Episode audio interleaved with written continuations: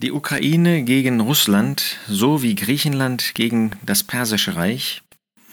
Ich las vor einiger Zeit einen bemerkenswerten Zeitungsartikel, in dem der Mythos vom starken Mann vielleicht als ein Märchen identifiziert worden ist.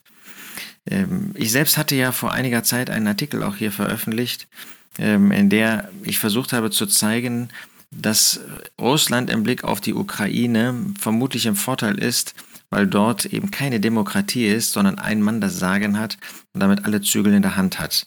Und in diesem Artikel wird nun genau das Gegenteil behauptet, dass so wie vor 2500 Jahren ein Bündnis griechischer Städte das Persische Reich besiegte, obwohl sie viel kleiner waren, obwohl sie eigentlich menschlich gesprochen im Nachteil waren, man jetzt manche Parallelen auch bei dem Krieg der Ukraine gegen Russland, das heißt der Krieg ist ja in furchtbarer Weise von Russland initiiert worden und sie haben die Verantwortung dafür, auch für die vielen Gräueltaten, die sie dort verübt haben, die man nur ähm, richten kann und verurteilen kann.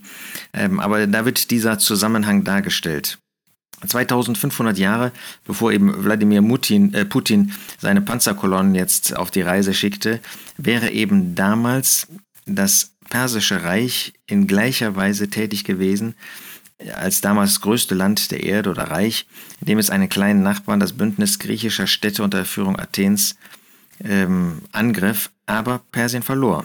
Diese gewaltige Militärmaschine der Welt wurde in einer Seeschlacht, nämlich der Seeschlacht von Salamis, gestoppt. Und der Großkönig Xerxes, Xerxes der Große, musste den Rückzug befehlen. Und so wie ähm, damals oder wie jetzt in den Vororten von Kiew, also der Hauptstadt, ähm, nach Aussagen dieses Autors, dass ähm, die Entscheidung gefallen ist, war das wohl im Jahr 480 vor Christus auch, dass diese Entscheidung direkt vor der Hauptstadt gefallen wäre, bei der Einfahrt zum Athener Hafen Piräus. Klein siegte über groß. Und so wie heute wäre damals eben auch Griechenland dadurch im Vorteil gewesen, dass es eine Demokratie, sogenannte attische Demokratie gewesen wäre und damit Menschen, ähm, die als Armeen freiwillig in diesen Kampf gezogen wären, ähm, im Vorteil waren gegenüber solchen, die eben unter einem autokratischen Regime tätig waren.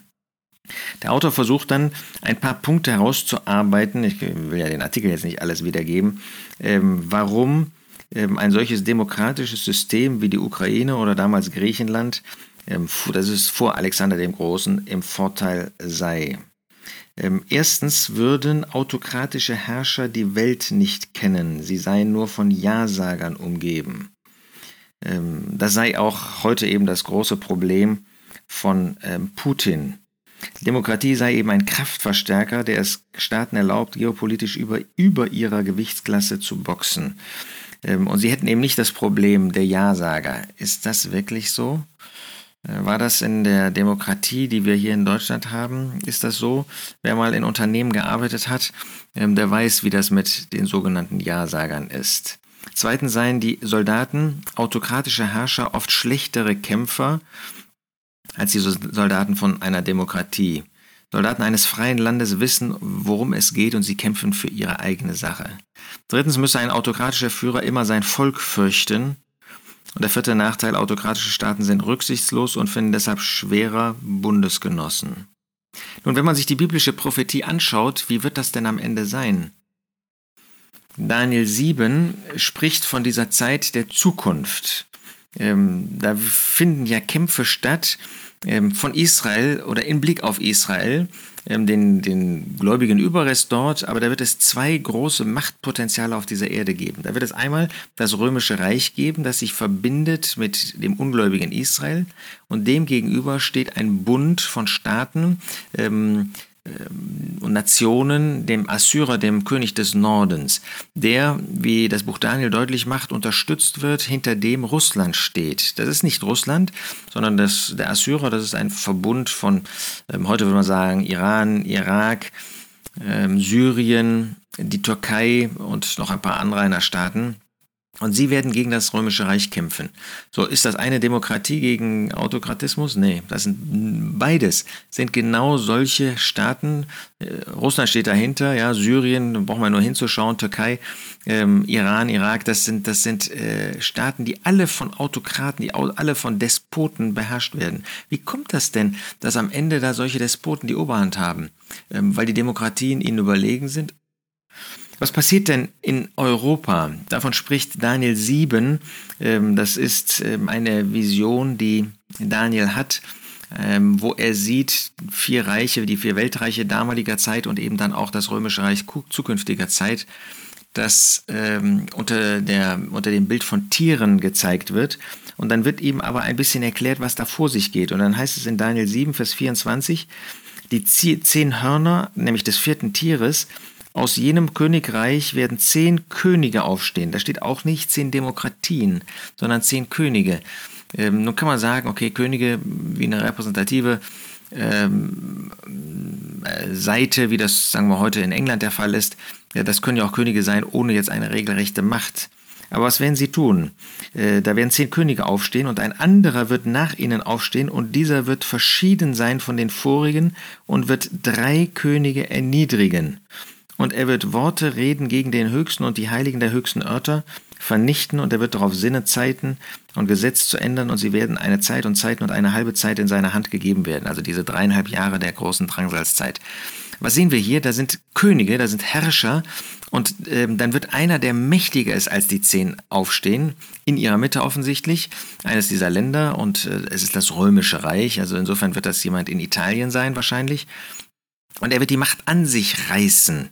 Ähm, er wird drei Könige, man könnte heute sagen, ja, das sind die Herrscher von Deutschland, von England, von Frankreich, die mächtigsten Länder, wird er erniedrigen, die wird er absetzen. Ähm, und das ist nicht irgendwie Demokratie. Ähm, also die mächtigsten Staaten der künftigen Zeit werden bei weitem nicht Demokratien sein. Offenbarung 17 nimmt genau zu derselben äh, Situation auf dieselbe Sache Bezug.